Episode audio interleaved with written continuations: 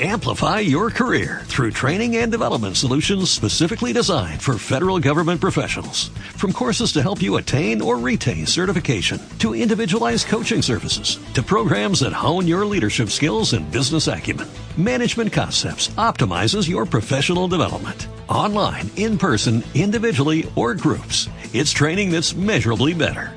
Learn more at managementconcepts.com. That's managementconcepts.com. De pie, por favor. El Señor esté con vosotros. y con tu espíritu. Lectura del Santo Evangelio según San Mateo. Gloria a ti, Señor.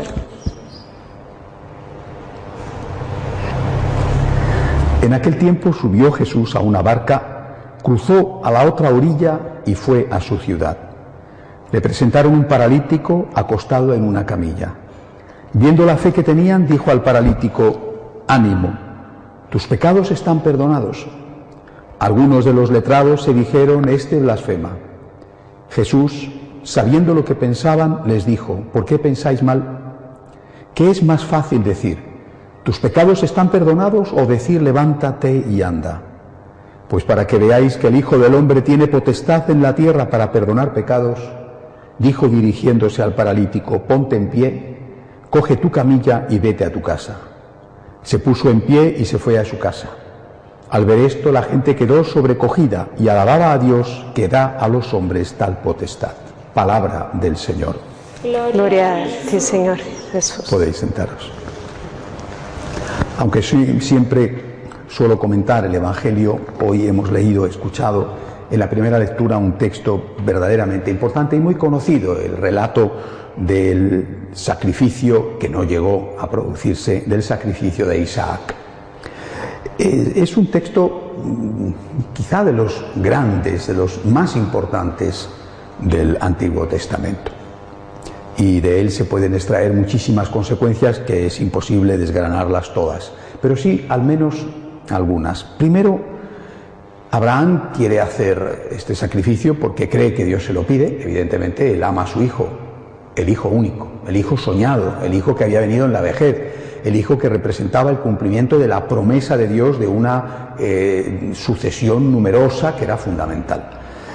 Por tanto, no estamos ante un capricho ni a algo que a Abraham no le cuesta, al contrario, le costaba muchísimo más de lo que un padre puede mm, mm, hacer eh, o, o- sufrir si tiene que hacer eso con su hijo. Era, era el sueño de su vida, le amaba y además era, repito, su futuro. Primera lección es que Dios no quiere sacrificios humanos. En aquel contexto donde los pueblos vecinos sí creían que a Dios les gustaban los sacrificios humanos, por ejemplo, los dioses baales de las ciudades de la costa, eh, de Tiro, Sidón, eh, aquellos sacerdotes ofrecían sacrificios humanos porque pensaban que sus dioses les gustaba eso. Eh, eh, no era el único lugar. Eh, en, la otra orilla del Atlántico, en ese momento aún desconocido para, para el mundo greco-romano judío, se hacían sacrificios humanos, por ejemplo, en- en la zona de los incas o en la zona de los mayas o de los aztecas. Es decir, había muchas religiones allí, en la propia tierra de Jesús y en otros lugares del mundo, donde se pensaba que Dios era alguien cruel que disfrutaba cuando veía correr la sangre humana.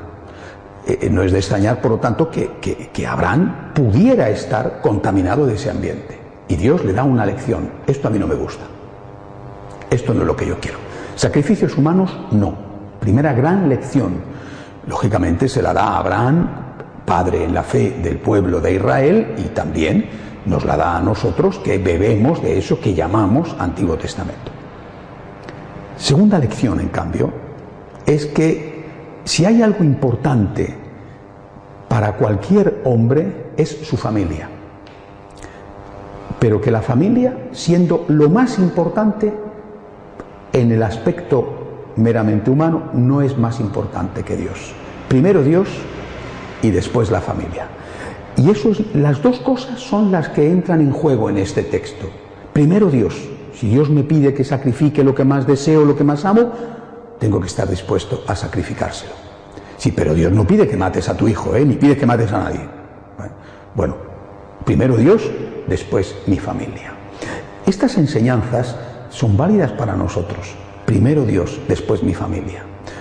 Veamos cosas concretas. Primero Dios y después mi familia significa que no puedo decir voy a robar para mejorar eh, el nivel económico de mi familia. Un momento. Como es primero Dios, yo no, porque si no, en nombre de la familia, todo estaría justificado. Voy a robar, voy a mentir, voy a matar, voy a delinquir. No, no, un momento. ¿eh? Primero Dios. En nombre de tu familia no puedes hacer cualquier cosa.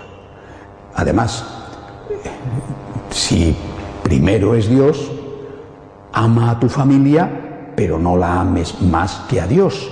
Primero Dios, después tu familia. Pero además hay otra lección que considero que hay que recalcar hoy en día. Muchas veces me encuentro con personas que dicen que aman a sus hijos por encima de todo, a veces, a veces supuestamente por encima de Dios, al cual probablemente ya no le aman nada o casi nada. Mis hijos son lo más importante en mi vida y sin embargo esas mismas personas con mucha facilidad se divorcian y dejan a sus hijos pequeños o adolescentes porque dicen tengo derecho a ser feliz. Pero vamos a ver, no estás diciéndome que amas a tu hijo más que a nadie. Si eso es verdad, ¿por qué no eres capaz de sacrificarte por el bien de tus hijos. Entramos en una casuística donde hay que ver si realmente el bien de los hijos en una situación, por ejemplo, de violencia doméstica, no hace mucho hablaba de ello el Papa Francisco, bueno, pues en ese caso es, es eh, aceptable una separación o incluso un divorcio, en casos extremos, casos graves, de acuerdo. Pero en la vida, la mayor parte de los casos no son extremos ni graves. Y muchas veces es otra cuestión. Tú dices que quieres muchísimo a tus hijos, que son lo más importante en tu vida. Oye, pues parece que para quererlos tanto no estás dispuesto a pagar un precio, el precio de la estabilidad de tu familia para que puedan crecer de una forma sana, no solamente porque tienen a su papá y a su mamá que les cuidan, sino también porque tienen un nivel económico, porque generalmente el divorcio implica una caída a veces drástica de la situación económica de la casa. Por eso creo que esta lección de Abraham y de Isaac tiene una gran importancia para nuestra época y para nosotros con esta proliferación de los divorcios, de las separaciones o de los hijos que nacen fuera de la familia completa, es decir, que nacen con la mamá que valientemente acepta tenerlos, pero el hombre no, no está ahí o porque, porque tiene una relación marital, pero no una relación esponsal, es decir, no se han casado con la esposa, la mujer o bien porque simplemente la ha dejado embarazada y después se ha marchado. Primero Dios y después la familia. Si primero pones a Dios, Dios te dirá, tienes que cuidar a tu familia, tienes que sacrificarte por tu familia, tienes que mantener tu matrimonio, tienes que cuidar a tus hijos, tienes que hacer sacrificios por tus hijos. Dios no te va a decir nunca, abandona a tus hijos, y mucho menos mata a tus hijos por ejemplo, con el aborto. Dios no te va a decir nunca, rompe tu matrimonio y no te sacrifiques. Repito, hay que repetirlo una y otra vez, dejando aparte los casos extremos que existen. Dios te va a decir continuamente, salva a tu familia, lucha por tu familia, protege a tu familia, trabaja por tu familia, sacrifícate por tu familia, piensa en tus hijos, piensa que son unos niños, piensa que son unos adolescentes, piensa en ellos. Y piensa también, lógicamente, en tu cónyuge, sea él o sea ella. Es decir, si eres un hombre casado con una señora, si eres una señora casado casada con un señor. Dios en primer lugar en la vida y luego la familia. Dios no es enemigo de la familia. Dios es el gran protector de la familia. Cuando tenemos a Dios en primer lugar, la familia está segura. Lo malo, lo estamos viendo, es cuando Dios deja de estar en primer lugar, porque quien primero sufre las consecuencias es la familia. Vamos a pedir al Señor ahora juntos por toda la iglesia, por nosotros y por nuestras familias. Nos ponemos de pie, por favor. Amplify your career through training and development solutions specifically designed for federal government professionals. From courses to help you attain or retain certification, to individualized coaching services, to programs that hone your leadership skills and business acumen, Management Concepts optimizes your professional development. Online, in person, individually, or groups. It's training that's measurably better. Learn more at managementconcepts.com. That's managementconcepts.com.